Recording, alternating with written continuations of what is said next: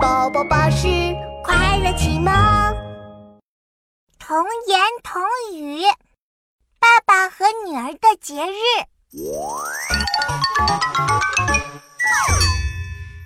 三八妇女节到了，爸爸早早的买了鲜花和礼物，还准备了丰盛的晚餐。妙妙看了看鲜花，摸了摸礼物，吃着美味的晚餐，别提多高兴了。哦 我喜欢今天这个特别的节日，真开心！哎，妙妙，你知道今天是什么节日吗？那当然，这可难不倒我。今天是妇女节呀！嗯，妙妙真棒。对对，我也知道，今天是妇女节，是妈妈的节日。嗯，琪琪和妙妙真厉害。